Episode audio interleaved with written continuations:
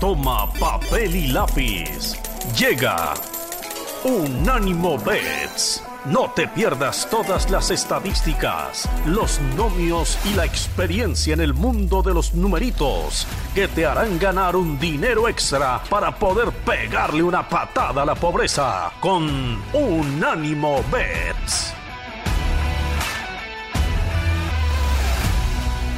Hola, hola amigos, ¿cómo están? Bienvenidos a una edición más de Unánimo Bets. Soy Rafa Torres y estamos listos como todos los fines de semana para platicar de los mejores eventos deportivos que hay para apostar en estos días y sobre todo para hacerles ganar dinero.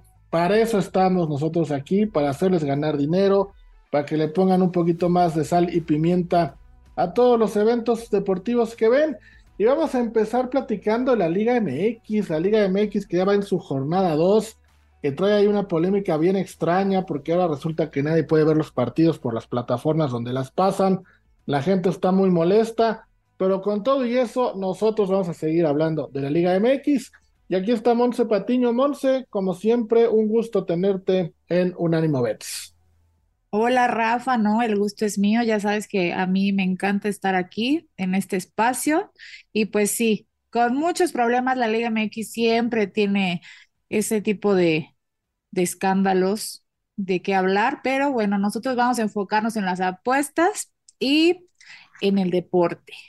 Sí, como que la Liga MX siempre tiene un tema, ¿no? Quién sabe por qué, pero siempre está ahí metida en la polémica, pero como tú dices, vamos a enfocarnos en lo nuestro, que son las apuestas y el deporte. Y vamos a empezar, Monse, platicando de un partido que se antoja bastante, bastante interesante, que es el de Cruz Azul en contra de Monterrey. Partido que se va a dar el sábado a las 5 de la tarde, horario de la Ciudad de México, en la cancha del Estadio Azteca.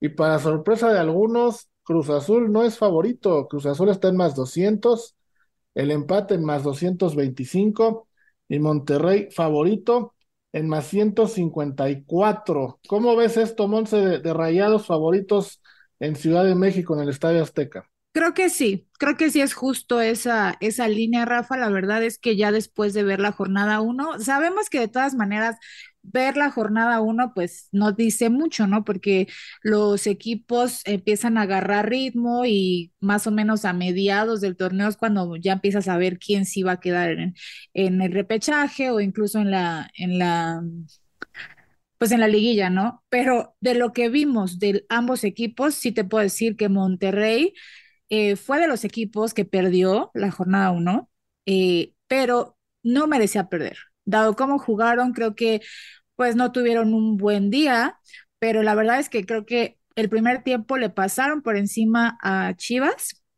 y fue una gran victoria para Chivas porque la verdad es que Monterrey tenía todo para ganarles. Llegaron al arco rival muchísimas veces, hubo 24 remates y 8 remates al arco. O sea, estaba... Eh, nos dieron lo que queríamos, ¿no? Bueno, no nos dieron el gol, pero por lo menos podemos decir que es un equipo que va a ser muy ofensivo, que tiene los elementos para jugar rápido, estaban jugando también este en bloque, o sea, estaban jugando bien, ¿no? Pero bueno, no se les dio. Y por el contrario, Cruz Azul, creo que fue el milagro que sacara el empate, porque imagínate, si Tijuana les los puso incomodísimos, yo creo que Monterrey lo va a hacer el doble, aunque estén en el, en el Estadio Azteca. Entonces, a ver cómo les va. Eh, la figura de Cruz Azul, para mí, por lo menos de la jornada uno, fue Jesús Corona.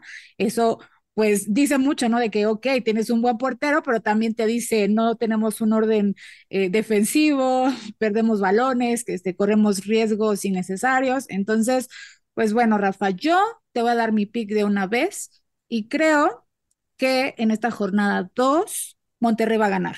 Yo creo que hay que sí hay que apostar a que Monterrey gana, es favorito y pues podríamos eh, sumarle un over de 2.5 goles porque también creo que va a haber más de dos goles y medio, entonces, em, pues eso sería como una apuesta segura, yo, yo me imagino. Fíjate, ahora sí que resumiste todo lo que iba a dar en números, lo acabas tú de descifrar en el pick porque está muy bien dado, está muy bien leído. De los últimos 10 partidos de liga entre Cruz Azul y Monterrey, Cruz Azul solo ha podido ganar uno. Empataron cinco y Monterrey ganó cuatro. ¿Ok? Ahora, excluyendo la liguilla, quitando la liguilla, Monterrey solamente ha perdido un partido de los últimos ocho que ha jugado como visitante. Ganó cinco y empató dos. Esa única derrota fue eh, en el único de los ocho juegos, eh, perdón, contra Guadalajara en el 2022. Y en el tema de los goles, desde el 2020, o sea, hace dos años, que son cuatro torneos, Monterrey es el equipo que más veces le ha anotado a Cruz Azul en Liga MX. Le ha hecho 14 goles. Y en este periodo de los 14 goles, Monterrey, perdón, Cruz Azul solo le ha ganado un partido a Monterrey. Entonces, parece que Monterrey le tiene tomada la medida Cruz Azul, justo lo, lo que dijiste, sumando lo que pasó en la jornada 1. Y a mí me encanta tu pick, me encanta tu pick de, de Monterrey con el over de, de dos y medio, ¿no? Tengo a Monterrey, insisto, en más 154 y el over de dos y medio en más 100. Entonces es un, es un pixazo porque tomando en cuenta los dos, te vas hasta más 400, más 280 por cada 100 dólares que apuestes, te ganas 450 dólares, Monse. Sí, sí, no, es, es un buen pick porque siento que no es nada arriesgado, o sea, si lo apuestas es muy factible que sí lo ganes. eh, que pues está fabuloso, ¿no? Yo creo que sí, Monterrey, o sea, la estadística, los números, todo el análisis, tanto deportivo como de estadísticas que, que ahorita me estás comentando, dice que pues Cruz Azul la tiene muy, muy difícil. Te digo, yo lo vi más porque dije, no manches, o sea, están metiendo, están complicándole la vida a Cruz Azul. Obviamente, pues sabemos que la cancha de Tijuana es muy complicada para los rivales, este, jornada uno, lo que sea, ¿no? Pero bueno, salvó el punto del empate de Cruz Azul, pero la verdad es que eh, Tijuana se vio superior. Y Monterrey se vio superior a Chivas, aunque perdió, ¿no? Entonces yo digo, con esos, con esos datos me voy a ir con Monterrey, porque además creo que han de estar enojados, porque dicen, ¿cómo, cómo va a ser que perdimos contra Chivas en nuestra casa? Sí, y mira, si hay alguien que nos esté escuchando que, que piensa que el pique es arriesgado, el de Monterrey y over de dos y medio, hay otra, hay una versión light de este pick que se las voy a dar, que es la doble oportunidad, empate o Monterrey, por eso digo una versión light, empate o Monterrey, y el over de uno y medio, si usted cree, amigo, que dos goles y medio para arriba es mucho en este partido, váyase por el over de uno y medio y por cada 100 dólares se va a llevar 269 dólares. Entonces, no está tan alta la, la ganancia como el pasado, pero sigue siendo muy bueno este, apostar la doble oportunidad y a que Monterrey no, no lo pierde. Sí, sí, sí. No, seguramente esa, esa apuesta que tú dices la ganas más, ¿no? No sé, por, tal vez por el tema de la contundencia de Monterrey, de que no pudo meter los goles, que llegó 500 mil veces a, a portería y no metió el gol, pero yo también por eso mismo creo que ahora van a salir con un coraje atorado de que no pudieron hacerlo, porque, porque sí se veía que, o sea, sí jugaron muy bien, de hecho fue mucha suerte para Chivas. Bueno, pues ahí está el primer partido que vamos a analizar en Unánimo Bets, partido que, insisto, sábado a las 5 de la tarde en la cancha del Estadio Azteca. Vamos, Monse, a la primera pausa del programa y regresamos para seguir platicando de la Liga MX, porque el América, el América va a Toluca y hay cuentas pendientes entre esos dos equipos. Vamos y venimos, no se vayan. Bueno, Monse, estamos de vuelta para seguir platicando la Liga MX. Ya les dimos el, el pick de Cruz Azul en contra de Monterrey. Y ese mismo sábado, terminando el Cruz Azul Monterrey a las 7 de la, de, la, de la noche, tarde noche, América va a Toluca. América va a Toluca. Toluca es el equipo que eliminó al América la temporada pasada en semifinales en el Estadio Azteca. Ese América que parecía que debía ganarlo todo, se quedó en semifinales, frenado por Toluca. Y ahora, en este partido, América es favorito en la bombonera con más 100, el empate en más 260 y el Toluca se va hasta más 275. Otro dato que me llama mucho la atención es que el over lo tengo en menos 148. Es el over de 2.5 el que más paga de todos los partidos de la jornada 2 de la Liga MX. Ok, ¿y el que más paga significa que es porque no es tan factible? Es porque, al contrario, sí, exacto, porque no es tan factible, claro. Oh, ok, ok. Pues mira, Rafa, hablando del Toluca, no podemos decir absolutamente nada porque fue uno de los equipos que no pudo jugar la jornada 1, le tocaba contra Atlas, eh, ya sabemos, este, las condiciones del Estadio Jalisco no estaban para jugarse, entonces se pospuso. No sabemos, Toluca no ha jugado su primer partido, ¿no? Eh, lo único que podemos decir es que tiene de refuerzo a, Maxi Araujo, que viene de Puebla, y seguramente será titular. Hasta ahí, bueno. Ahora vámonos con el América, que fue el que jugó su, su jornada 1. Y pues bueno, de esto en el en el programa anterior, me acuerdo que me gritoneaste porque me dijiste Ah, que, que no, cómo no, no, cómo. América no iba a ganarle al Querétaro en la jornada uno. Sí, estuvimos de acuerdo, des- en desacuerdo, pero tanto así como gritonear, no, no, no, no te gritoneé, Monse, jamás te haría eso, jamás. Vamos, vamos a pedir que nos pasen las repeticiones para que veas que sí. Si te, si te, si te gritoneé antes de seguir, a ver, pido un tiempo fuera aquí. Si te gritoneé o si oyó como que te gritoneé, te ofrezco un millón de disculpas. Ay, Rafa. No fue mi No, intención, pero no, Rafa. ir en contra de la América sí, sí calienta. Yo, yo sé, yo sé. Yo sabía en lo que me metía, pero, pero no te preocupes, Rafa. Claro que acepto tus disculpas y aparte ni siquiera me enojé, ¿no? De hecho, yo hasta dije, yo, yo no quería, no quería decírtelo porque sabía que era un tema sensible. Pero, Y pero, tuviste la pues, razón, ¿eh? Ah, sí, lo peor que sí, tuve la razón, pero fue algo muy similar del América de lo que le pasó a Rayados, que es que tuvo mucha posesión, muchos remates, le faltó contundencia igual, o sea, en la, en el ámbito ofensivo, los dos equipos pues como que necesitan aceitarse un poco más. Pero pues bueno, o sea, el, el fútbol está ahí, el juego está ahí, bueno, también Querétaro, eh, se defendió bien, ¿no? O sea, de hecho hasta hubo una o dos que puso también en peligro la puerta del América, y sin más, ¿no? O sea, solo eso, pero pues imagínate, un empate 0-0 en el Estadio Azteca en la jornada 1 no se ve muy bien para el América. No, Lo nada que es, bien. no. Igual, portero fue el que salvó al equipo. Gil Alcalá, que esto, este, aparte viene de ser suplente todo el torneo anterior y viene con Querétaro, salva a su equipo. Bueno, no, o sea, felicitaciones por Querétaro porque logró algo que pues es, es este, pues es bien visto, ¿no? Que no te meta ni un gol el América, que no pierdas. Eh, por parte de, o sea, eso es de Querétaro, ¿no? Que ni estamos hablando del Querétaro, pero bueno, por parte del América, igual, hay que esperar, creo que se están este, estabilizando todos, que están llegando, tomando ritmo. Yo creo que va a ser un buen torneo para Cendejas, eh, lo está haciendo bien, hay que esperar a ver qué, qué más sale de, de este jugador, que ya lo ha hecho bien en los torneos anteriores, pero bueno, en este, en este juego, como no vimos al Toluca, pues no sabemos cómo va a salir, ¿no? Pero creo que sí, el tema de la localía puede ser un factor porque sabemos que la afición del Toluca es una afición que siempre apoya, que es un estadio que pesa, ¿no? Yo aquí, Rafa, como no he visto al Toluca, yo voy a tener como un, un pick un poco reservado y precisamente yo te iba a decir lo contrario, yo creo que va a ser un partido de unders. Por eso mismo, cuando ahorita dijiste que el over es el que más paga, pues yo dije, pues sí, más paga porque es lo que menos factible es que pase. Exacto.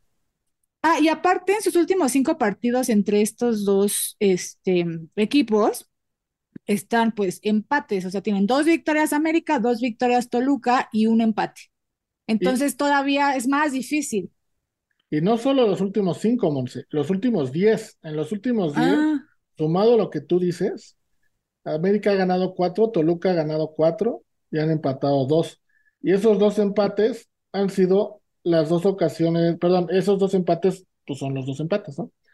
Toluca sí. perdió solo uno de sus últimos seis partidos como local contra el América. Los ha vencido cuatro veces y empataron uno.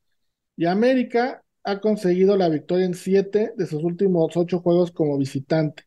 La única derrota que tuvo en esa racha fue la semifinal de ida de la Apertura 2022, o sea, el torneo pasado, 2-1 contra Toluca. Entonces, lo único por lo que creo yo que Toluca no, no tiene el momio tan alto es por lo que tú dices, porque no ha jugado, entonces no hemos visto nada de ellos. Pero Sí. estadísticamente debe estar un partido mucho más parejo que lo que los momios nos, nos dicen. Sí, claro, y definitivamente creo que el América eh, eh, ahorita, pues, como es un equipo grande y como siempre tiene que ser protagonista, yo creo que le juega un poco negativamente el que haya empatado con Querétaro, porque ya sabes, ¿no? Si no ganas, la presión sube, aunque sea la jornada dos, o sea, no importa. Entonces, eh, pues creo que el Tan Ortiz tiene un poco de experiencia con la presión en estos últimos torneos, bueno, en este torneo que dirigió y luego que eh, el anterior que fue este el, el técnico interino. Entonces, pues bueno, de eso, Rafa, te digo, he reservado mi pick. Yo me voy por los Ondas porque, bueno, la lo mismo que te dije de Rayados, ¿sí? este, que no tuvo contundencia, pero aquí creo que se le, o sea, que el América no se vio tan, tan fuerte ofensivamente como se vio Rayados, ¿no? Eh, pero bueno, o sea, me, me iría por los Onders e incluso te diría que doble oportunidad, ¿eh? Que me iría por un empate y que gane el América, dado su historial de que pues, de, de visitante tiene buenos números, sería ese mi pick, porque no sabemos qué va a hacer Toluca, ¿estás de acuerdo? Sí, sí, sí, es un, un misterio, ¿no? Que la temporada pasada, digamos, lo que fue la temporada la jugó, a veces daba buenos partidos, a veces daba malos partidos. La liguilla Sí, la jugó muy bien, los cuartos de final y la semifinal la jugó espectacular, y la final, pues ya mejor ni hablamos, ¿no? Porque no, no, no, no aparecieron. O sea, no sí, aparecieron. Entonces, pues sí, yo no sé anímicamente qué va a pasar, cómo se van a presentar, porque perder una final así no ha de ser fácil. No, no ha de ser nada fácil recuperarte de, de perder una final después de ser goleado tan, tan, tan miserablemente, como diría un viejo conocido que luego anda por aquí, ¿no? Entonces, bueno, tú te quedas con la doble oportunidad de empate de América en menos 375 y con el under en menos 148. Yo me voy a quedar, Monse, con el empate. Yo creo que este partido va a ser un empate. Me gusta mucho para un empate en más 260 y hasta te voy a decir el marcador. Yo creo que van a quedar 1-1. Por ahí me iría yo. Por el empate y con el, con el 1-1. Es una cancha que a América siempre se le complica. Eh, ahora juegan de noche, que eso también a América le puede ayudar un poquito, porque cuando jugaban antes el domingo a las 12 creo que era más difícil. Juegan de noche. Vamos a ver la afición cómo responde, porque son dos aficiones que creo que están dolidas con su respectivo equipo. La afición de América está muy enojada. La de Toluca, después de cómo perdieron la final también, seguro va a haber un lleno, pero vamos a ver cómo, cómo responden. Entonces, yo me voy con el empate, con el 1-1, tú con la doble oportunidad de América y empate, y con el under. Eso quiere decir que también podría caer el 1-1, más o menos, más o menos andamos en lo mismo en esta jornada 2 de Liga MX. Vamos a una pausa, Monse, y regresamos para platicar del fútbol de Inglaterra, donde se viene un derby bien, bien interesante. Vamos y vamos, venimos. Y bueno, amigos, estamos de regreso después de esta, de esta pausa comercial. Y ahora, Monse, vamos a cambiar un poquito de, de giro. Bueno, vamos a seguir hablando de fútbol, pero vámonos, vámonos a la isla, vámonos a Inglaterra, donde tenemos un par de partidos bien, bien interesantes. Ya saben que allá se juega para mí el mejor fútbol a nivel de clubs. Vamos a platicar un poquito de esa liga. Y vamos a hablar, Monse, precisamente de un derby, del derby que creo yo hoy por día es uno de los más apasionantes de, de ese país. Y es el Manchester United recibiendo al Manchester City de Pep Guardiola, que viene a ser eliminado de la Carabobo Cup. Lo eliminaron el martes, el miércoles me parece, con marcador de 2-0. Lo echó el Southampton. Lo tenía que mencionar y lo quiero subrayar, así, subrayar fuertemente. Primer fracaso, primer fracaso en la temporada de Guardiola, entendiendo que es una copa menor, pero bueno, el City creo que está armado por lo menos para llegar a las finales en cada una de las competencias que participa. Y en este partido, Monse, pues bueno, el City es favorito visitando al Trafford en menos 115, el empate en más 280 y el United se va hasta más 300, ¿eh? No están respetando la temporada del United y City sale como amplio favorito según los casinos. Es lo que te iba a decir, Rafa. De hecho, yo creo que este, eh, este momio, estas líneas, son más que nada por la última vez que se enfrentaron, que fue la goliza que le metió el City, seis goles por tres del Manchester United, que creo que no lo veíamos venir en el entendido de que el Manchester United se estaba eh, estaba, venía recuperándose de las malas rachas que, que ha venido teniendo eh, estaba despegando. Creo que tenía como dos o tres partidos que estaba haciendo las cosas muy bien y luego esto llegó, le metieron seis goles, tres de, de, ay, se me fue el nombre. De Haaland. tres de Haaland, ajá. Y, y, la verdad que fue una masacre ese partido. Yo me acuerdo que ese pick que tú diste, bueno, que tú decías que nada, que hasta lo iba a ganar el Manchester United y no tenía, o sea, no había razón para pensar que podía haber una, una goleada. Yo creo que esto, estas líneas, te digo, es más que nada por eso, pero sabemos que ah, lo mismo, que si es un derby, no podemos dar nada por, por sentado, incluso aunque en el partido anterior hubiera habido una goleada de un equipo a otro, lo que sea, esto es otra historia totalmente. De hecho, el Manchester United viene en los últimos partidos mejor que el City, como dices, acaba de tener el primer fracaso. Eh, también ya se alejó por cinco puntos del primer lugar el Manchester City eh, que es Arsenal el primer lugar, y pues claramente si no gana este partido se va a alejar más, ¿no? Bueno, en el entendido de que el Arsenal pues continúe con su racha. Eh, el, el, Manchester United, eh, de sus últimos cinco partidos, cuatro los ha ganado, y lo que creo que es todavía aún más importante de mencionar es que de sus últimos cinco partidos, solo les han anotado un gol. Eh, estoy incluyendo también partidos de la Carabao Cup y de la FA Cup, obviamente, pero aún así, solo un gol en cinco partidos me parece que es algo muy bueno. Y ha metido en cuatro de estos partidos, ha metido tres goles. O sea, ha goleado y no le han hecho goles. Entonces creo que son buenos números para llegar a este derby. Em, la apuesta creo que, que más segura podría ser es que ambos anoten y yo me iría por un empate, la verdad, Rafa. No sé si alguno de los dos pueda, o sea, de que pueden ganar o lo pueden ganar, pero yo creo que igual por ser un, partido pues de muchos roces, eh, ambos anotan, también creo que se pueda dar un, un over de 2.5 goles, pero creo que el empate se podría dar muy fácilmente. El empate, fíjate, nada más eh, mencionar ese partido que, que dices del 6-3, que dijiste, ¿quién hizo el hat-trick? Hubo dos hat-tricks, yo creo que por eso te estabas confundiendo. Mm, Eric Haaland hizo un hat-trick y Phil Foden hizo el otro. Es este, correcto, sí, sí, sí. Ajá, por eso quedaron, digo, quedaron 6-3 con dos, dos hat-tricks de cada uno, ¿no? Ahora, del lado de, del Manchester United, yo sí veo un partido complicado eh, perdieron ese 6-3. Luego el partido anterior lo perdieron 4-1. El anterior a ese lo perdieron 2-0. Y nos tenemos que ir hasta la temporada 2020-2021, donde el United le ganó 2-0 al City en, en el estadio del, City. Pero en Old Trafford ese año, otra vez el City volvió a ganar 2-0. Entonces lleva rato que el, que el United no le gana al City eh, en casa otro dato importante es que el Manchester City es el equipo contra el que más partidos ha perdido en la historia de la Premier League, el Manchester United. Ha perdido ocho veces. Ningún equipo le ha ganado más veces al Manchester United desde que existe la, la, la, Premier League. Este, entonces, es un dato importantísimo, ¿no? Que, que vamos, sí. como tomar la medida y tomar en cuenta que antes el City no era el City de ahorita, o sea, era un City, eh, no, no tenía jugadores estrellas, no, no era el equipo millonario, y que aún así lo tenga así es, es interesante, ¿no? Entonces, vamos a, los picks, Monse, tú me dijiste que te gusta el empate y ambos anotan, ¿verdad? Sí, sí, sí, sí.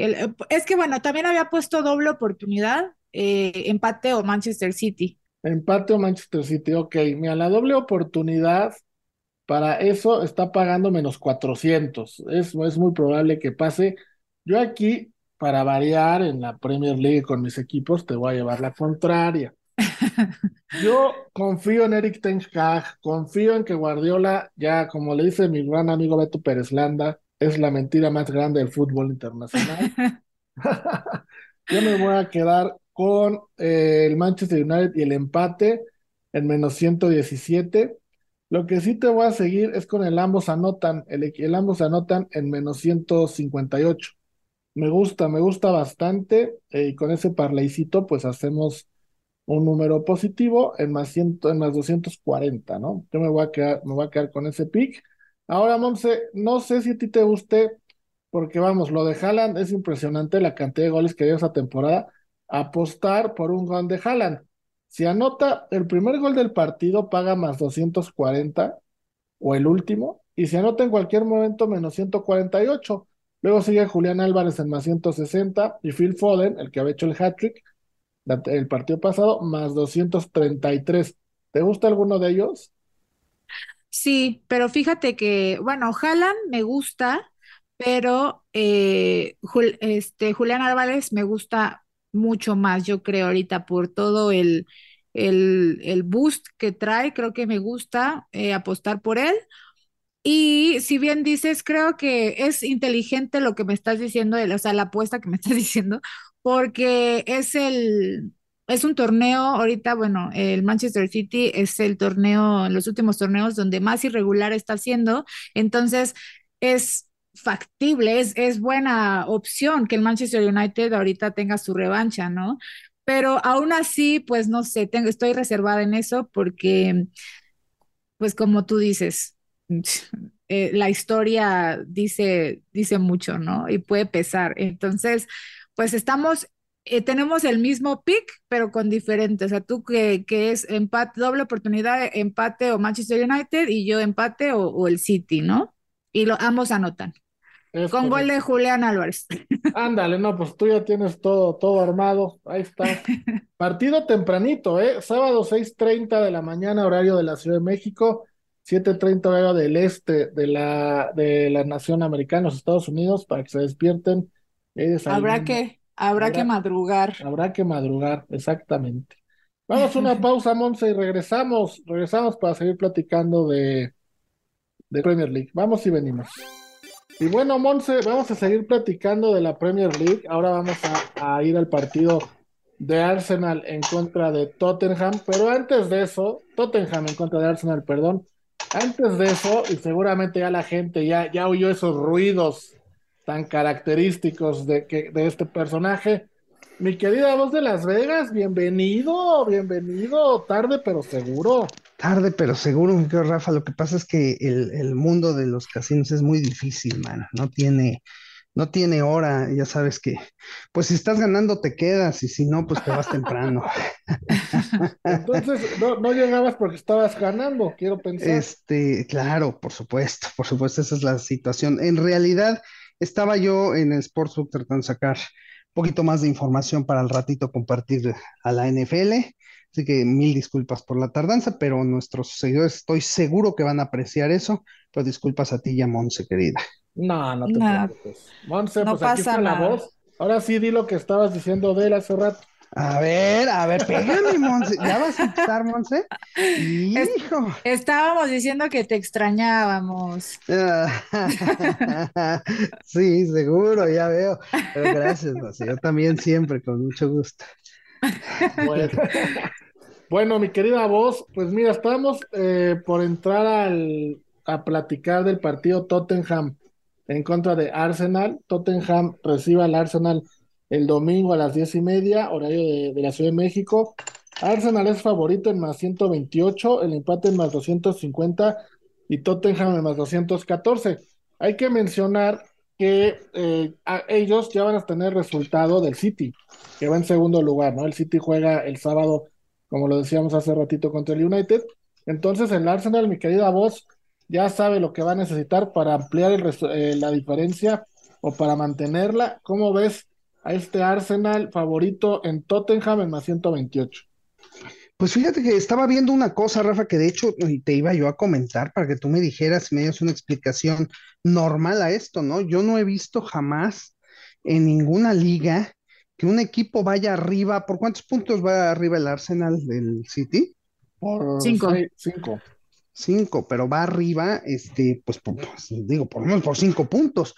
Y el City es amplio favorito a ser campeón. Sí, te lo, O sea, de plano no le cree voy. nada al Arsenal, ¿no? te voy, a- te voy a explicar por qué, por qué es eso. En la primera ronda, o sea, en la primera fase del campeonato, el partido de Arsenal-Manchester City se suspendió. ¿Recuerdas que tuvimos el, el- la muerte, el fallecimiento de la reina de, de Inglaterra? Así Y fue. ese fin de, sena- de semana jugaba Arsenal en contra de Manchester City. Sí. Y los partidos que después eran en Londres no se pusi- no se pudieron posponer por el tema de los eventos eh, eh, conmemorativos, ¿no? Entonces, Sí. tienen pendiente ese partido y tienen pendiente, que ese no está pendiente, el partido de la segunda vuelta. Entonces, realmente, eh, el historial entre City y Arsenal en partidos entre ellos es muy favorito hacia el City. Y están tomando en cuenta que faltan dos partidos entre ellos, por eso es que está la diferencia así en cuanto a campeón para, para el City. Porque los casinos están imaginando que el City le podría ganar los dos juegos directos. Sí, claro, y debe de haber mucho dinero público en el Arsenal porque está pagando muy bien y está arriba. Entonces, eso nos puede decir que a lo mejor sí, sí se va a dar la vuelta y el City va a ser el campeón, ¿no? Ojalá no, ojalá no, pero sí puede pasar, ¿no? Así es, yo sé, yo sé, Rafa. Pues mira, yo te diré que en este partido del Arsenal con Tottenham hay una, eh, se da un trend importante, ¿eh? Eh, aquí fíjate que la línea, cuando está positiva, con con un equipo que es amplio favorito y está positiva, normalmente el otro equipo, el- el chico gana si es que su momio está entre menos 205 y menos 220. Esto se da el 78% de las ocasiones. En Entonces, este caso no, no es el caso, ¿no? sí lo es porque está más 214. Tottenham más 214 y Arsenal más 128. Sí, Arsenal es el amplio favorito y está positivo. Y el Tottenham está más 214, que cae en el rango entre menos, más 205 y más 220. Ah, es que habías dicho menos. Habías dicho Ah, mil disculpas, Ah, ah, disculpen ustedes, positivo, más, Más, ok. más. Entonces, tomando en cuenta este tren, Rafa, pues vale la pena poner la fichita al Tottenham, ¿eh? Sí, y tomar en cuenta, Monse, que el Tottenham está invicto en sus últimos ocho partidos como local contra el Arsenal. Le ganó seis y empataron dos. Así es, Rafa. Yo justamente ahorita que escucho a la voz, eh, eh, bueno, yo venía con ese mismo pensamiento de que Arsenal solamente ha perdido, ha tenido una derrota en todo el torneo, pero yo creo que contra el Tottenham va a ser su segunda derrota. Hablando eh, deportivamente, o sea, en la cancha, el Arsenal viene de empatar 0-0 contra el Newcastle en la Premier, ¿no?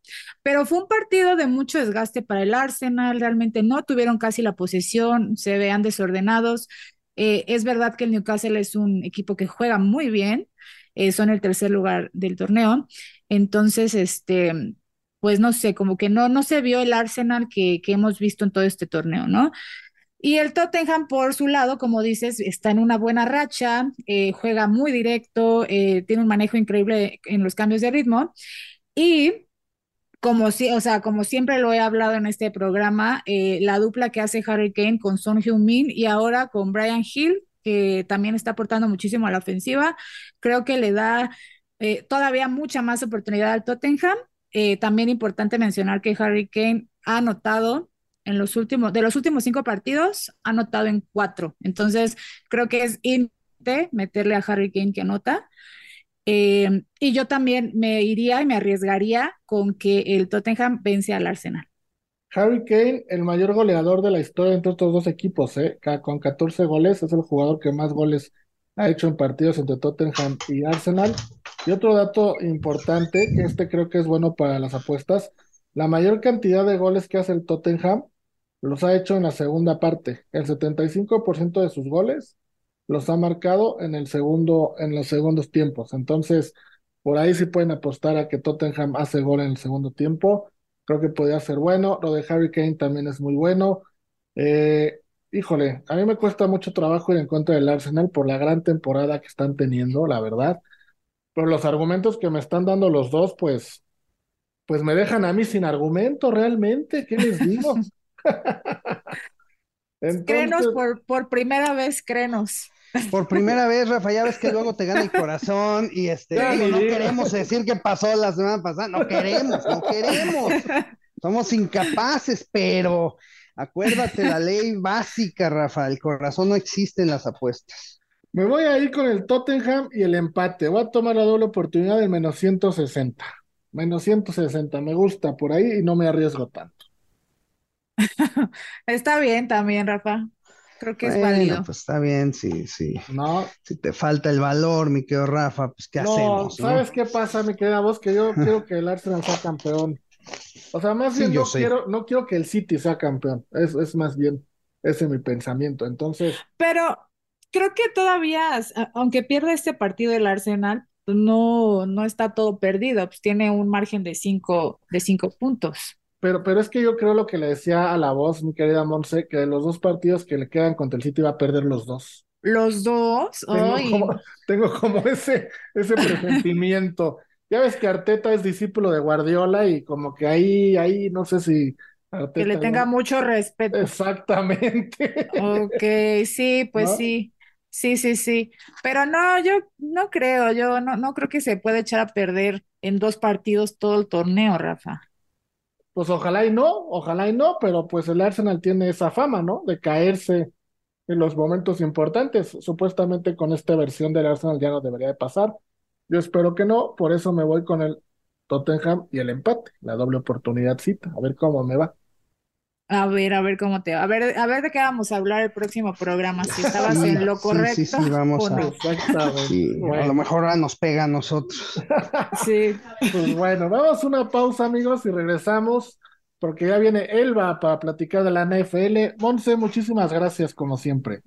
No, gracias a ti, Rafa, y gracias a la voz que también pude, puede compartir un momento con él en el micrófono. No, gracias a ti, Miquel Monse, siempre un placer. Igualmente. Nos vemos la próxima semana. Hola amigos, bienvenidos a la segunda hora de Unánimo Bets. Ya platicamos de fútbol, soccer, de Liga MX, de Premier League. Y ahora vamos a platicar de la NFL, que viene el Wild Card Weekend. Tenemos seis partidos, dos el sábado, tres el domingo y uno el lunes. Vamos a platicar de los seis rápidamente. Vamos a dar nuestros picks. Y ya está aquí Elvita Jiménez. Elvita, bienvenida. Ay, pues muchísimas gracias, mi querido Patotas. Muy contenta de estar contigo con la voz de Las Vegas aquí para hablar de lo, de lo último que nos queda de la NFL, cosa que está haciendo que yo esté deprimida ya todo el tiempo. Sí, ya queda poco, ya queda poco. Lastimosamente, esta, esta liga se nos va de volada. Pero bueno, Viene lo mejor, hay que ponernos felices y es donde más dinero se hace en los playoffs. Y aquí está la voz de Las Vegas y estás tú para decirnos cómo.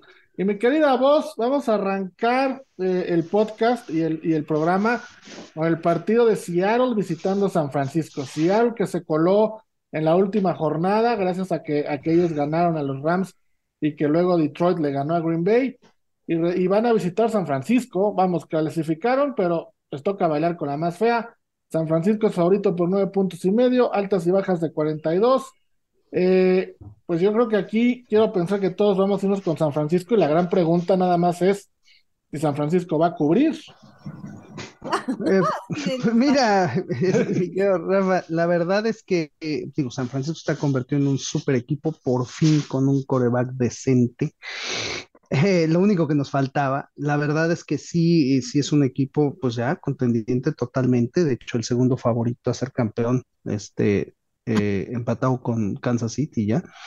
Este, eh, yo creo que va a haber mucho dinero en este juego con San Francisco, es lo único que, temo, por lo tanto, tengo miedo de que cubra, de que gane no me preocupa. No, Seattle no tiene nada que hacer frente a San Francisco, ya lo, demostró en el, en el primer partido que jugaron donde San Francisco falló eh, muchas jugadas, ese debió haber sido un marcador mucho más amplio y solamente ganó por ocho puntos.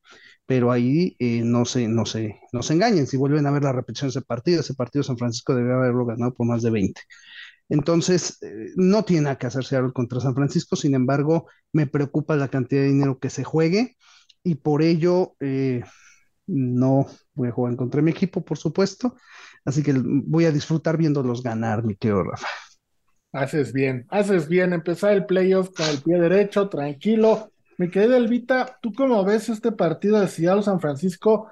Un, un coreback debutante que vamos, a principio de temporada ni siquiera lo teníamos en el radar y hoy se perfila posiblemente a ser el primer coreback debutante en ganar un Super Bowl. ¿Crees que le vaya a pesar esto o, San Francisco la tiene tan armada que sea el coreback que sea, la, la situación jala, jala bien?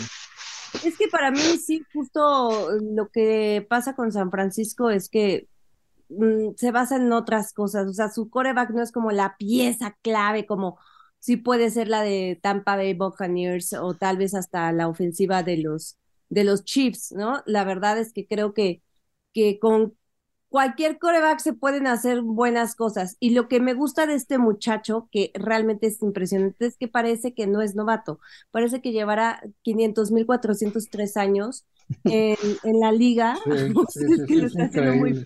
Sí, ¿no? O sea, además es este. ¡Ay, se me fue el nombre! Pero bueno, fue la última selección de, del draft. O sea, no es así como la 262, Mr. K. Irrelevant. Brock Purdy. Sí, sí, sí, pero Mr. Irrelevant. Ah, Mr. Irrelevant, claro. Es, así se le dice al último pick, 262 fue en esta ocasión. Y la verdad es que terminó la temporada como el segundo novato con al menos seis juegos consecutivos con múltiples pases de touchdown y el tercer coreback novato en ganar sus primeras cinco aperturas. O sea, nada más lo estás poniendo al ladito, bueno, abajo más bien, de Kurt Warner, que yo amo y adoro y se me hace lo máximo, porque tiene un, índice, un índice de pasador de 119 en sus primeros. No, no, sí, pero no, sus datos estadísticas son extraordinarias. Por eso mi pregunta era si la presión no le va a ser factor, porque estadísticamente no hay manera de argumentar que, que, lo va a hacer mal parece que la presión a él no, no le afecta, ¿no? es lo que te decía, parece que lleva 30.403 años jugando en la liga. Oye, y además Elvita, este, el, el, la pinta del muchacho, ¿no? Parece un chico de, ¿qué? 18 años, ¿te gusta?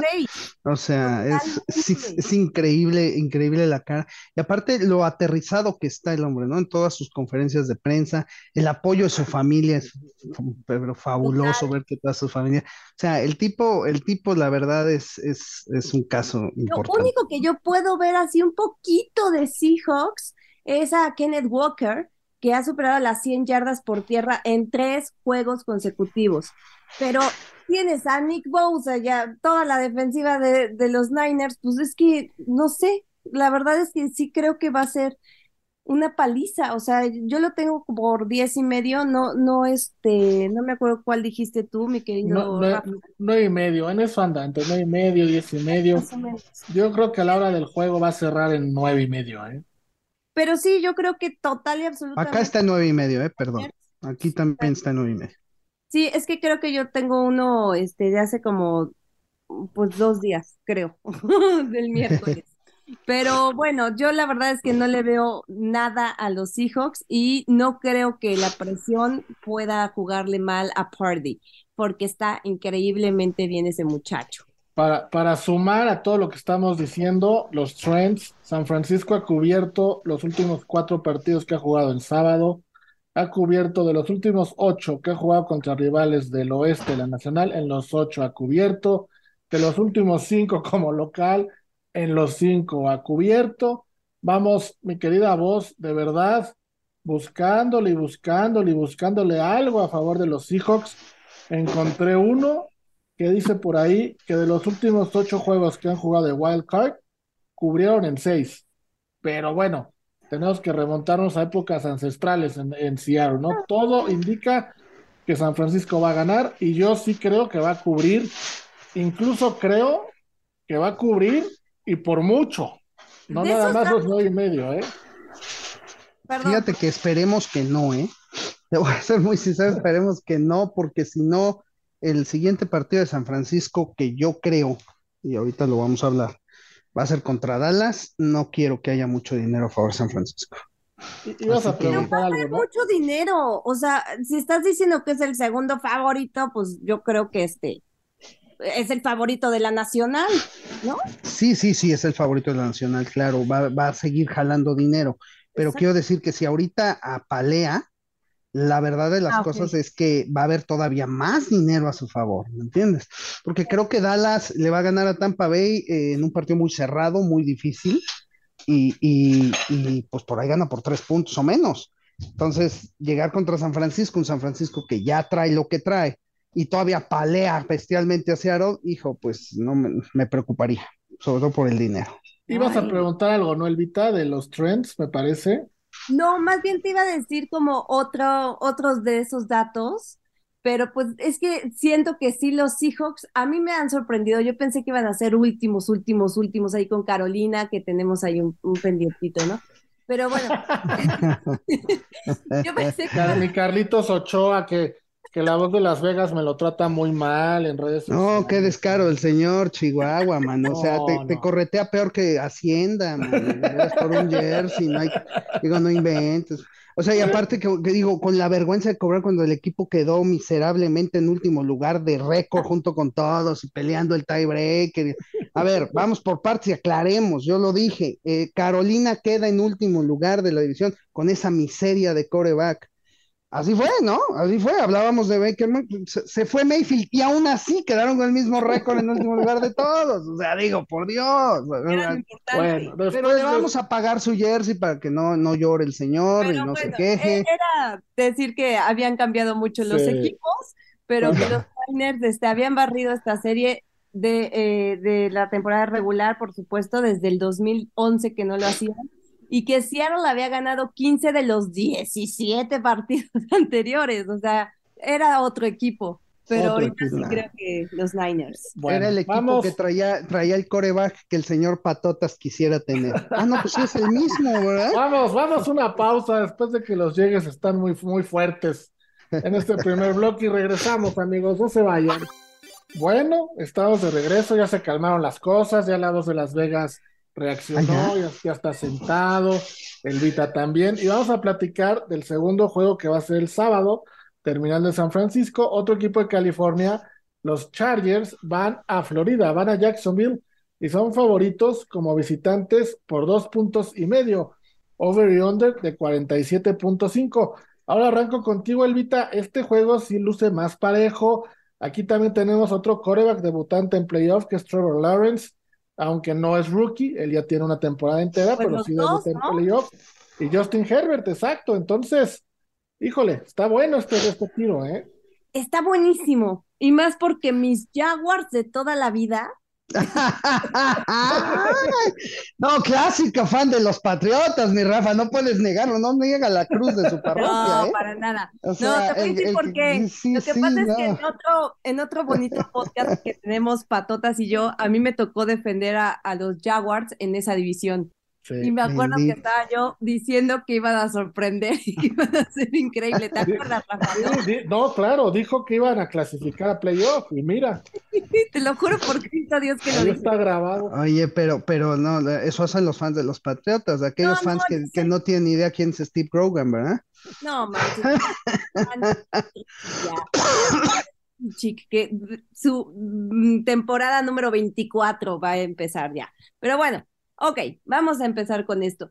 A mí me preocupa un poquito nada más que, o sea, Herbert está, está bien, pero su ofensiva en sí ha sido súper inconsistente. A veces te dan unos partidos que dices, qué bruto, qué bárbaro. Dios mío santo, ¿qué les hicieron a estos? Creo que los Chargers es un equipo muy, pues así, muy raro, ¿no? Que viene y va y a veces da unos muy buenos per- partidos. La defensiva cerró bien las últimas temporadas, la- las los últimos partidos de esta temporada de los Chargers, por supuesto, y tienen a Joy Bosa entre algodones otra vez, cosa que está muy, muy terrible. Pero Sí, bueno, también. porque Brandon Staley es un eh, Brandon Staley es un inconsciente y puso a los titulares a jugar contra Denver, también que no se pase de listo. Sí, una tontería, la verdad. Y obviamente se deben de apoyar total y absolutamente en Austin Eckler, pero aguas con los Jaguars porque también su defensiva está bastante bien, cerró muy bien. Los Jaguars, este, o sea, pensabas que ibas, iban a cerrar, o sea, los playoffs iban a tener un, un partido de comodines en su casa, eso se me hace pero bueno, los Jaguars, eh, yo creo que el enfrentamiento clave es Travis eh, eh Tenien eh, contra la defensa que ocupa el penúltimo lugar en la conferencia americana contra la carrera. Creo que ahí viene todo y se me hace que los Jaguars se llevan este partido. ¡Ay, sopa! Ándale, ahí está el pick del Vita, mi querida voz. ¿Compartes o te quedas con los Chargers favoritos? menos, menos dos y medio. Fíjate que te voy a decir, yo, yo creo que si el partido de San Francisco es como esperamos, normalmente cuando eso pasa en un mismo día y hay dos juegos, pues un partido es un blowout, ¿no? Es un partido ya sin chiste en el último cuarto y el otro se pone cerrado, se pone, se pone emocionante. Además, el hecho de que esté en el horario de más tarde, yo creo que va a ser un partido cerrado. La verdad no creo que sea un buen partido. Sinceramente creo que va a ser un partido terrible. Va a ser un partido en donde no haya muchos puntos. Sí, sí, sí, totalmente. Totalmente. Yo creo que aquí la jugada para mí son las bajas. Eh, sí estoy con el Vita, sí creo que, que, ganen, que gane Jacksonville, porque aunque no lo crean, San Diego, porque para mí siempre será San Diego. San Diego para mí va a jalar dinero. Es un equipo que jala dinero, aunque no lo crean sobre todo porque tiene muchos aficionados eh, tanto en el sur como en el norte de California. Entonces, eh, eh, pues esos vienen a dejar su dinero a Las Vegas. Entonces, pues realmente creo que así va a ser. me quedo con los Jaguars y las bajas. Bueno, pues ahí está el pick, Jaguars y bajas, el Vita con Jaguars. Yo también voy con los Jaguars, ¿por qué? Porque no pueden ganar dos equipos del mismo estado el mismo día. Nada más por eso en playoff. Van a ganar San Francisco y va a ganar los Jaguars. Y porque al día siguiente, a las 12 del día, va a jugar otro equipo de Florida, que es Miami, en contra de Buffalo. Y Miami va a perder como 100 a 10. Entonces, por eso Jacksonville tiene que ganar el sábado. Vámonos con Miami. Miami va a Buffalo, mi querida voz. Buffalo es favorito por 13 puntos y medio, altas y bajas de 43 y medio. Aquí creo que nuevamente la pregunta es, ¿Búfalo cubre o no cubre? Pues sí, no, o sea, también es un partido de, eh, digo, después de que anunciaron que no juega Tua, se va a 13 y medio la línea. Eh, la verdad es que es un partido que se ve muy fácil para Búfalo, pero pues, yo no desconfiaré tanto en Miami. Es cierto que jugó mal contra los Jets, es cierto que apenas si ganó, no hicieron nada, no sé, Rafa, la verdad se me hace un partido demasiado fácil. Yo sí les voy a decir una cosa. Hoy la NFL, y esto es una cosa importante, ¿eh? déjenme decirles, hoy la NFL en ESPN anunció que eh, el partido de la final de la conferencia americana es muy probable que se juegue en Nueva Orleans. Y ponen, es muy probable que se juegue en Nueva Orleans porque es un partido potencial entre Buffalo y Kansas City. Ay, no, ¿Cómo, ¿cómo se ve, cómo se ve la NFL diciendo eso? Perdóname, tienes razón, Elvita, en Atlanta.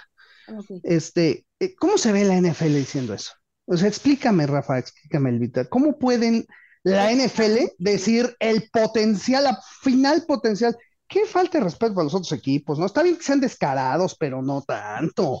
o sea, digo, no, sean cínicos. Ah, tú como siempre viéndole a ver, dime, Rafa, ¿está bien que digan que el partido potencial de la final es estos dos? ¿Que la NFL diga eso? Después de lo que pasó, sí, porque necesitan ellos saber, necesitan empezar a ver aviones, necesitan empezar a ver hoteles, necesitan empezar a ver un montón de cosas. ya, ya te entiendo. Sí, no, pues qué considerados, ¿no? Pero, a ver, yo te, permítame, nada más termino sí, es que Yo solo les digo, yo solo les digo rápido el hecho de que la NFL haya dicho eso, a mí me convence que esa no va a ser la final de la conferencia americana. Ahí se las pongo, nada más. pero, no porque Miami le va a ganar a Buffalo. No sé por qué. no sé por qué, pero no va a ser. Elvita, Miami Buffalo. Vamos a Miami Buffalo. Va Buffalo favorito, por 13 y medio. ¿Cómo lo ves? Lo veo complicado, obviamente, para, para los Dolphins, muy complicado, pero bueno, si tienen alguna, algún tipo de oportunidad es la secundaria de los Bills contra los receptores de los Dolphins. Eh, que realmente, pues cuando están bien, ¿no? Está Tyree Hill, está Waddle, que se me hace impresionante. Cuando Tua estaba saludable, sumaron 12 recepciones para 184 yardas y un touchdown cada uno. Pero pues aquí obviamente no sabemos cómo está Teddy Bridgewater porque también creo que tiene una lesión en, la mano, si no mal recuerdo. Y pues tiene a Skylar Thompson, que es lo más seguro, pero la secundaria está con muchas lesiones por parte de los Bills. Puede ser que sea lo único que, que vea ahí de, posibilidad para los Dolphins y ojalá y no, y ojalá y los humillen como lo hicieron la temporada pasada contra mis Patriots, cuarenta y tantos puntos. Yo, yo sí creo que va a ganar Buffalo, pero creo que la sorpresa, si es que se puede considerar sorpresa, es que no van a cubrir la línea. No van a cubrir la línea de 13 y medio. Van a ganar, pero, pero de una forma discreta. Y ahorita, ahorita abrimos ese meloncito con la voz de Las Vegas de que la final de conferencia no va a ser Buffalo Kansas City. Ahorita lo platicamos. Vamos a una pausa antes y regresamos porque también hay que platicar de Kirk Cousins. Kirk Cousins se presenta en el playoff de la NFL. Estamos de regreso, amigos, para seguir platicando de los playoffs de la NFL. Y tenemos otro partido el sábado entre los Gigantes de Nueva York y los Vikingos de Minnesota. Minnesota es favorito por tres puntos, tomando en cuenta que está Kirk Cousins, que ya sabemos que en los horarios estelares le cuesta mucho trabajo. y por el otro lado, otro coreback debutante, ¿no? Con Daniel Jones. Esa risita, Elvita, ¿qué onda? Cuéntanos. Que no me acordaba. o sea, según yo es más en Monday Night Football pero, pero sí, sí es cierto, me da mucha gracia esa situación. Pues ya es en, cualquier, ya es en cualquier horario estelar, ¿no, mi querida voz? ¿Confías en Kirk Cousins y sus menos tres puntos? Para nada, mi querido Rafa. De entrada nunca confío en él, ¿no? De entrada. You like that, you like that. No me interesa si tú like that, porque la verdad es terrible, mano. Entonces, yo te voy a decir una cosa, es ilógica esta línea, ¿no? O sea, digo, no me digan que ustedes la ven muy lógica. O sea, después de la temporada de Minnesota, el récord de Minnesota contra lo que hizo Gigantes, que solamente de tres puntos, dos y medio de hecho, en algunos casos, ¿eh? Dos y medio. Minnesota es una mentira, por Dios. O sea, tiene un gran, gran, este, o sea, 13-4 su récord. Uy, sí, qué padre. Pero discúlpame, qué feo juegan. Ah, no, sí, eso no le quita nada, pero el récord ahí está y la diferencia de lo que hicieron a lo que hizo Gigantes no son no son tres puntos. O sea, ese partido debió haber abierto mínimo Minnesota en menos seis o siete puntos, mínimo, y eso decente. Tres puntos es una ventaja de campo, no le está dando ni siquiera una ventaja por lo hecho en la temporada, entonces no suena lógico.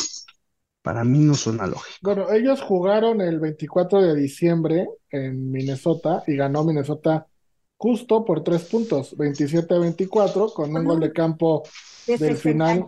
Yardas. Ajá, de 61 yardas de Greg Joseph. Entonces, supongo que por ahí va la línea, ¿no? Algo muy parecido a lo que vimos ese día.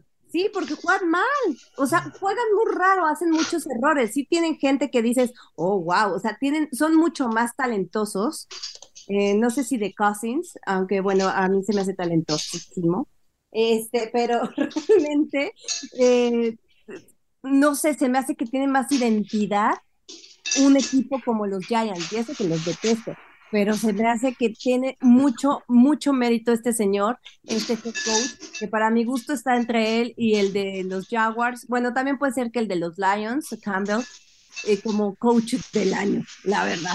Pero lo que han hecho los Giants a mí me gusta muchísimo, muchísimo, porque ellos sí creo que merezcan estar aquí. Y los Vikings, pues no, o sea, ni siquiera son así. Tienen un récord impresionante y en defensa, los Vikings general 31. Y en la ofensiva, les voy a decir, son los 7. O sea, no, no son como que digas, qué bruto. De verdad, ya tienen así, wow, increíble. Pero no sé, a mí me gustan más los Giants. Creo que va a ganar eh, los Vikings, después de todo lo que he dicho, pero por, por, la localidad porque tienes a Justin Jefferson, que se me hace impresionante, Dalvin Cook, eh, Hawkinson, no sé, pero Jefferson se me hace que es el jugador que puede definir. Mi querida vos, ¿tú aquí con quién te quedas? Pues yo sinceramente sigo diciendo que esta no es una línea lógica, es una línea donde hay mucha trampa. Tengo yo el 82% del dinero en Minnesota, que es normal para esta línea. Este, yo creo que aquí va a haber robo. O sea, aquí creo que Gigantes va a ganar el partido, este, y todo el dinero va a estar con Minnesota. O sea, no lo veo por otro lado, ¿no? A mí me encanta Gigantes en más tres. Voy a tomar a Gigantes en más tres porque definitivamente Kirk Cousins a mí no le confío, bueno, nada, nada. En un juego de playoff, en un horario semiestelar, digo semiestelar porque es en la tarde, puede ser el único que va a haber. No, no confío en él. Vámonos al juego estelar de ese día, si así le podemos llamar, que es Baltimore en contra de Cincinnati, partido que arranca el domingo a las ocho y cuarto de la noche, eh, horario del este de Estados Unidos, siete y cuarto de la Ciudad de México. Me queda voz, Cincinnati abrió en menos seis y medio y hoy día ya va en menos nueve y medio. Las altas y bajas de 40.5, hay ciertos rumores, rumores que todavía no se comprueban de que Lamar Jackson podría reaparecer, lo veo complicado, pero aún con Lamar o sin Lamar, Cincinnati luce amplio favorito, ¿no? Sí, sí, sí, luce amplio favorito. Ya vimos el partido de la, de la semana anterior. Este, yo no, no es para guiarse mucho, sobre todo si regresa Jackson, por supuesto. Eh, yo creo que hay un gran rumor que no regrese, por eso la línea ya se fue hasta, ese, hasta esos niveles, haberse movido ya tres puntos. Eh, yo, me, yo me había quedado con Baltimore, yo creí que Baltimore podría dar la campanada aquí regresando a la mar. Sin la mar, ya la verdad me preocuparía aunque me sigo quedando con ellos, aunque sea con los puntos, sí los tomo. Yo creo que se puede dar la campanada, yo creo que Baltimore podría hacer la campanada. Cincinnati sigue sin gustarme, subcampeón, números, lo que tú quieras. Cincinnati no está al nivel de los grandes, ni lo va a estar en muchos años, aunque haya llegado al Super Bowl. ¿eh? O sea, hablando de un Buffalo, un Kansas City, en este momento un San Francisco, y bueno, vaya, ni Filadelfia, ¿no? Entonces, me quedo con Baltimore, por lo menos a cubrir pero sí le voy a poner una fichita a la chica Baltimore Money Line, fíjense. Órale, qué fuerte. Yo, este partido, Elvita, a Cincinnati, estoy de acuerdo con la voz de que en, en general no está al nivel de los, de los grandes, pero está pasando lo mismo que la temporada pasada, están cerrando con todo, ganaron ocho de los últimos ocho partidos y están, eh, creo que es el equipo más, más enrachado de los que están en playoff yo sí creo que van a ganar. Tomo los puntos. ¿Tú cómo lo ves? Yo también creo que van a ganar. Eh, y lo único que veo bueno de los Ravens, la verdad, es Raquan Smith.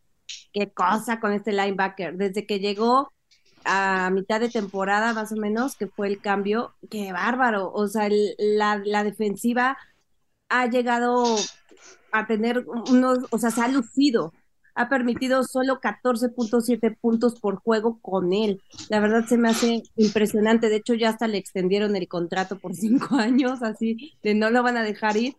Y a mí lo, único también es este que, se cuide Joe Burrow porque puede que vuelva a ser capturado 14.403 veces debido a su pobre línea ofensiva porque sí, ya tiene otra vez muchos, este, muchas lesiones, a Collins, por ejemplo, Alex Capa, o sea, hay muchos que, ya no están y que va a ser algo importante, pero sobre todo porque la secundaria de los Ravens, uff, ha estado muy bien, ha estado realmente bien. Burrow tuvo unos tres juegos bastante mm, así peores, con la producción más lamentable que tuvo, y dos de ellos fueron justamente contra los Ravens. Lanzó para 217 yardas en el primer juego y 215 el domingo pasado, ¿no? Que fue justamente el siguiente duelo. Y así que yo sí creo que va a estar bueno este partido, pero también me quedo con los Bengals. A mí lo que me llama mucho la atención, y, y lo podemos platicar a la vuelta de la pausa comercial, es que la voz dijo que la final de conferencia de la americana no va a ser Buffalo en contra de Kansas City. Y yo como lo veo, el único equipo que podría romper eso es, Cincinnati.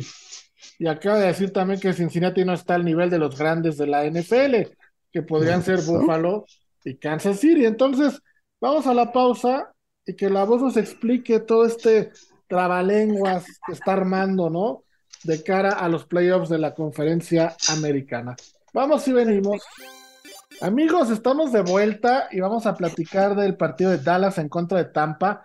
Pero antes, antes de eso, yo quiero que la voz de Las Vegas nos explique su teoría, porque siento que se contradice en ese afán de buscar el lado oscuro de todas las apuestas, porque mi querida vos, tú dijiste que la final no va a ser Buffalo Kansas City, ¿no? No. Y luego dices que Cincinnati. ¿Quieres jugarte algo? Digo, para que, que le pongamos algo. si quieren jugar algo, porque. No, no No, bueno, si, si aceptamos las apuestas como deben ser, pues está bien, ¿no? Va. A ver. Adelante. En vez de retarme una apuesta, explícame esta teoría tuya.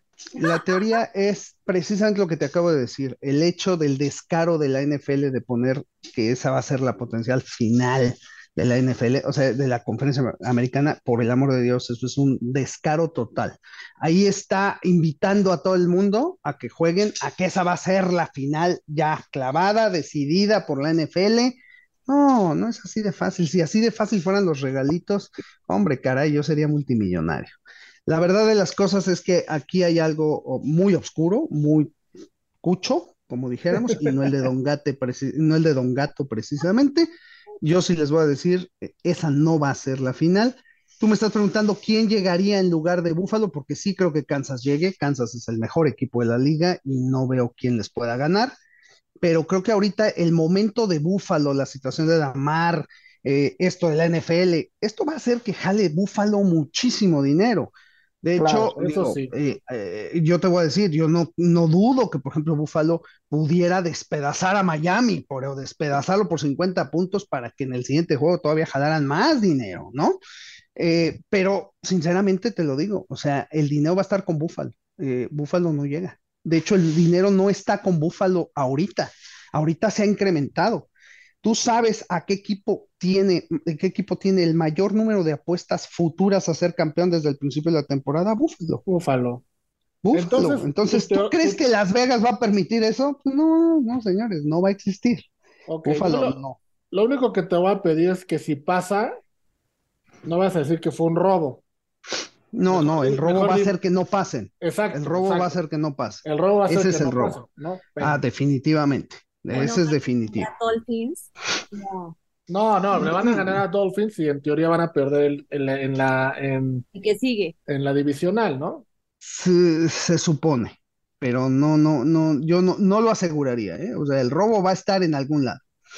Eh, yo no, yo no voy a decir que sea con Dolphins, pero puede ser. Pase lo que pase, va a haber robo en algún partido de, de Búfalo. De Búfalo, definitivo. Con la voz de Las Vegas, eso va a suceder. bueno, vámonos, Elvita, al partido del lunes por la noche. Por segunda temporada consecutiva vamos a tener un partido de playoff el lunes por la noche. Y es Dallas, el equipo de América, visitando Tampa Bay y a Tom Brady. Dallas favorito en menos dos y medio, con toda la racha de intercepciones que trae Dak Prescott. Y se enfrenta a Tom Brady, que me sorprende que cuando estaba en Patriots, el rumor era si iba a jugar una temporada más. Y ahora en Tampa el rumor es en qué equipo va a jugar la próxima temporada. Ya ni siquiera estamos pensando que se va a retirar o no. Oye, ya lo, quiere, ya lo quieren mandar aquí a Las Vegas, este, Rafa. Digo, reviéntenmelo para, para, mudarme, ¿no? No les sorprende que hace tres años el rumor era si se retiraba y ahora el rumor es dónde va a jugar la próxima temporada. ¿Qué es lo que me pasa con él? Acabo de hacer también un bonito video por si alguien lo quiere ver este, donde hablo de todos los 14.403 récords que volvió a romper este señor. O sea, de hecho, de yardas aéreas, el señor rompió el récord de Tom Brady. sí, sí, no, pues si yo juego hasta los 70 años con apoyo y robo, espérate, también lo rompo, pues cómo no. Bueno, bueno, deberían de jugar por porcentaje de juegos, ¿no? A ver qué tal. O sea, por más que haya roto 500 mil récords, aquí llegó con récord perdedor. Es correcto. Eso me encanta, 8-9. Aún así, la ofensiva, por más que en la semana 17 sí se vio ya con, con Mike Evans otra vez, así como que, ay, somos amiguis otra vez, y tenemos tres pases de touchdowns y eres mi bronco de toda la vida. O sea, la verdad, creo que ha sido una pésima ofensiva. Y luego también este hombre no tiene línea ofensiva, le ponen a puro novato que no tiene idea ni de dónde están. Entonces al pobrecito, pues le tocan la carita. Entonces, pues sí está complicado. Yo creo que Dallas va a ganar. Me encantaría que eso sucediera. Es cierto, Dak Prescott está, bueno, la peor temporada de su vida, yo creo. Cuatro de las cinco derrotas de los Cowboys han sido de visitante, que eso también es importante. No saben jugar de visitantes. Y bueno, lo que sí es que yo veía a la defensiva de Dallas increíble y creo que se ha desinflado mucho también, obviamente por las lesiones, aunque van a recuperar, parece ser, para el lunes a muchísimos jugadores, entre ellos Van Der Eck, que a mí me encanta, pero Mika Parsons es mi consentido, definitivamente, y obviamente Pollard, ¿no? De como running back. Me gusta muchísimo más. Tienen que establecer el juego terrestre ambos equipos, pero creo que más eh, Tom Brady y sin línea ofensiva está difícil que se abran esos huecos. Así que aguas con Mika Parsons, que además creo que capturó a Brady en el primer, la primera semana que se enfrentaron estos dos equipos, lo capturó dos veces, si no mal recuerdo, y además terminó con trece y media capturas. ¿Y con quién te quedas, Elvita, para este partido? Perdóname, ya sé que me estoy... Todo esto. Es que se nos acaba el tiempo. Dallas. Dice que a todo esto. Es que gana Dallas. Sí, Dallas. Me voy. Mi, querida voz, ¿sabes cuál es el récord de Dallas en contra de Tom Brady? Dispáralo. Cero ganados, siete perdidos. ¿Eh? Sí. Dallas no sí, le ha sí. ganado nunca en la historia a Tom Brady. ¿Tú cómo ves este partido? Yo eh, lo puse hoy porque veía yo a muchos aficionados de Dallas muy temerosos y cómo no, se enfrentan al rival más difícil de toda la NFL por el asunto de los asaltos, los robos, los regalos y las ayudas. Así que no, es tener, tener temor definitivamente, pero eh, no hablemos de justicia, porque bueno, si hablamos de justicia, hace muchos años que Dallas no tiene una temporada tan buena. Le tocó la mala suerte que Filadelfia la tuvo mejor por un juego, pero realmente Dallas ha tenido una gran temporada. Yo me quedo eh, definitivamente con que Dallas va a ganar. No le voy a jugar un centavo porque no quiero hacer corajes viendo que le regalen el partido al señor otra vez, pero creo que ya, este, pues se demostró en la temporada que no hubo mucha ayuda y sin ayuda ve lo que hizo, ¿no? A duras penas pasó. Vamos a esperar que no la haya otra vez y que Dallas gane el partido. Sí va a ser un partido duro, este, pero me quedo con Dallas a pasar. Yo también, yo también me quedo con Dallas, eh, lo va a tomar menos dos y medio, coincidimos los tres. Una pena que se nos acabe el tiempo, Elvita, como siempre, muchas gracias. No, hombre, gracias a ustedes y ojalá y sean muy buenos partidos los seis partidazos que tenemos. Sí, ese es un buen punto, ¿eh? Que, que no, que no, no haya partidos que en el tercer cuarto ya, ya no tengan sentido de jugarse. Yo también voto porque sean partidos muy parejos. Mi querida voz, como siempre, un gusto, un placer. Y págale a Carlitos Ochoa lo que le debes, por el amor de Dios. Sí, Que porque nos si no, está robe y arrobe, está- nos está robe y Sí, arrobe sí, sí. todos los días este cuate. Sí, ¿qué sí, sí, sí, sí, este, está difícil, está peor que Hacienda, man, de veras, ¿eh? La verdad está peor. Entonces, este, que no se preocupe, se le va a regalar su jersey. Un abrazo a Carlitos Ochoa que siempre nos escucha. Nosotros nos vamos, nos escuchamos el próximo fin de semana. Somos Unánimo Bets. Cuídense mucho. Adiós.